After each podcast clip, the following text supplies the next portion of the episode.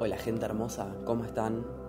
Bueno, mi nombre es Lucas y hoy vamos a charlar un poco sobre el eclipse de luna llena que hay el 30 de noviembre, que es un eclipse de luna llena en Géminis. Eh, se va a dar en el grado 8 eh, y está bastante vinculado con, con una etapa que teníamos abierta o que abrimos o se intensificó por allá por alrededor del 22 de mayo del 2020, cuando fue la luna nueva en Géminis.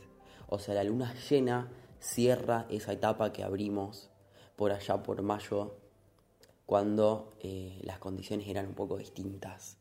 Eh, este eclipse para mí es súper especial porque se está dando en, los nodos, eh, o sea, se está dando en Géminis como nodo norte y en Sagitario como nodo sur. Y estamos en la temporada de Sagitario y esta luna eh, llena es en Géminis. Entonces, es el primer eclipse que tenemos eh, en este nuevo axis. Antes los eclipses, o sea, hace dos años que los eclipses se vienen dando en el axis de Capricornio y Cáncer.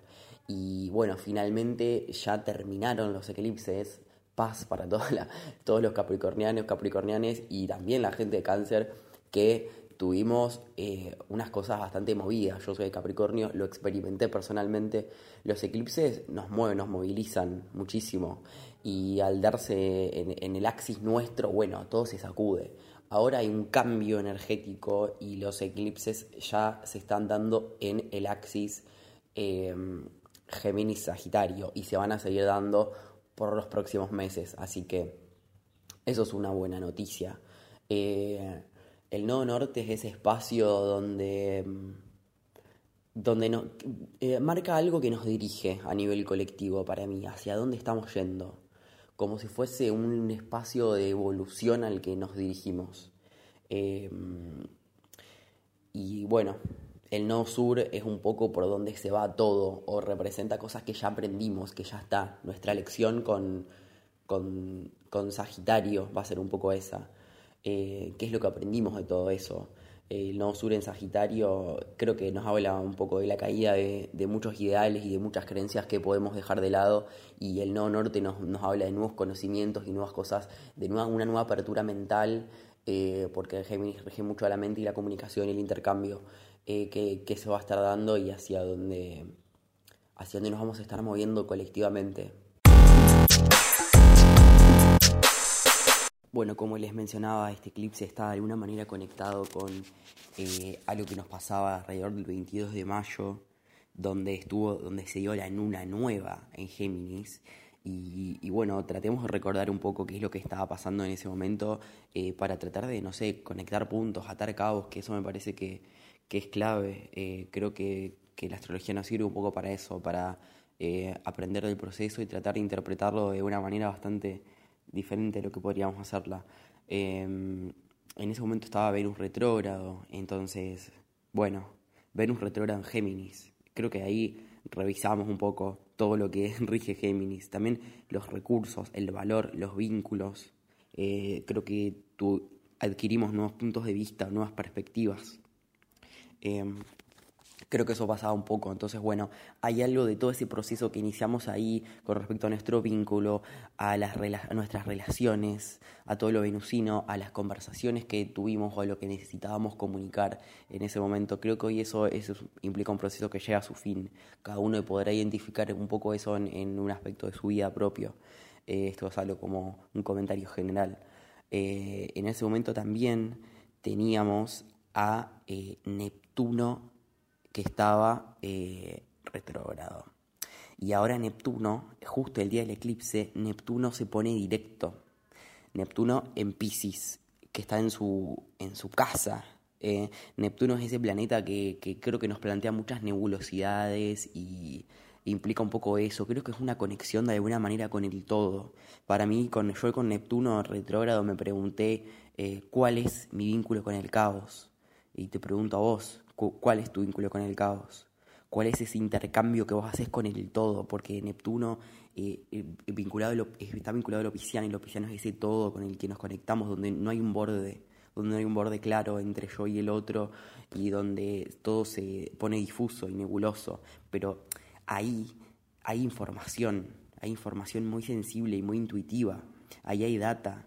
Eso es lo que trae Neptuno, que es el regente de Pisces. Es como una marea que trae cosas, que nos devuelve cosas. Entonces hay que prestarle atención a todo lo que esté pasando en ese momento cuando se dé la luna llena en Géminis, porque en, ese momento Neptuno se va a estar poniendo directo.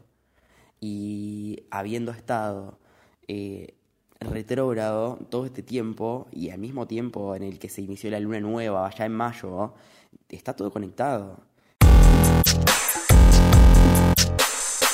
También tenemos a Mercurio en Escorpio. O sea, ¿por qué estamos viendo a Mercurio? Porque Mercurio es el regente de este eclipse, es el regente de, la, de Géminis.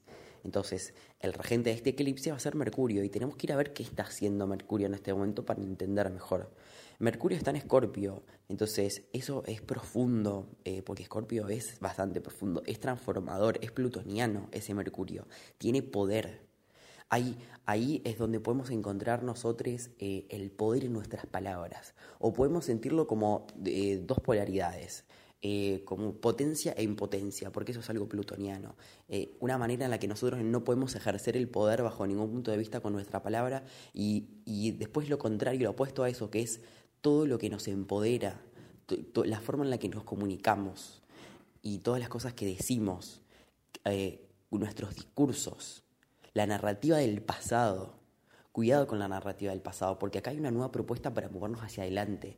¿Cuál es la historia que nos estamos contando? ¿Qué interpretación de la realidad desde eh, mayo hasta ahora tenemos?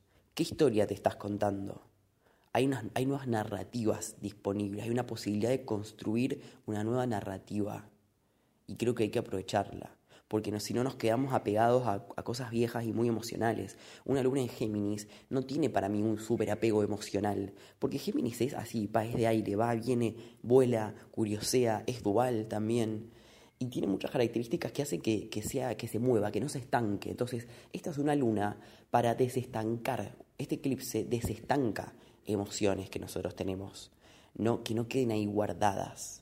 Eh, con Mercurio en Escorpio podemos sacarlas a luz y ponerlas en palabras en procesos terapéuticos, por ejemplo. Para eso es muy bueno todo, todo lo que sea eh, mercurial y escorpiano sumado, porque es poner en palabra cosas que teníamos ocultas bajo de la alfombra, en nuestro inconsciente, o, historias que nos, que nos cuesta a nosotros contarnos. Pero bueno, si cambiamos la narrativa de esas historias, y cambiamos la forma en las que nos contamos, y, están más vinculadas con el futuro o con el presente esas narrativas y no tanto con el pasado, eh, creo que eso nos puede desestancar y movernos hacia ese nodo norte que nos está proponiendo.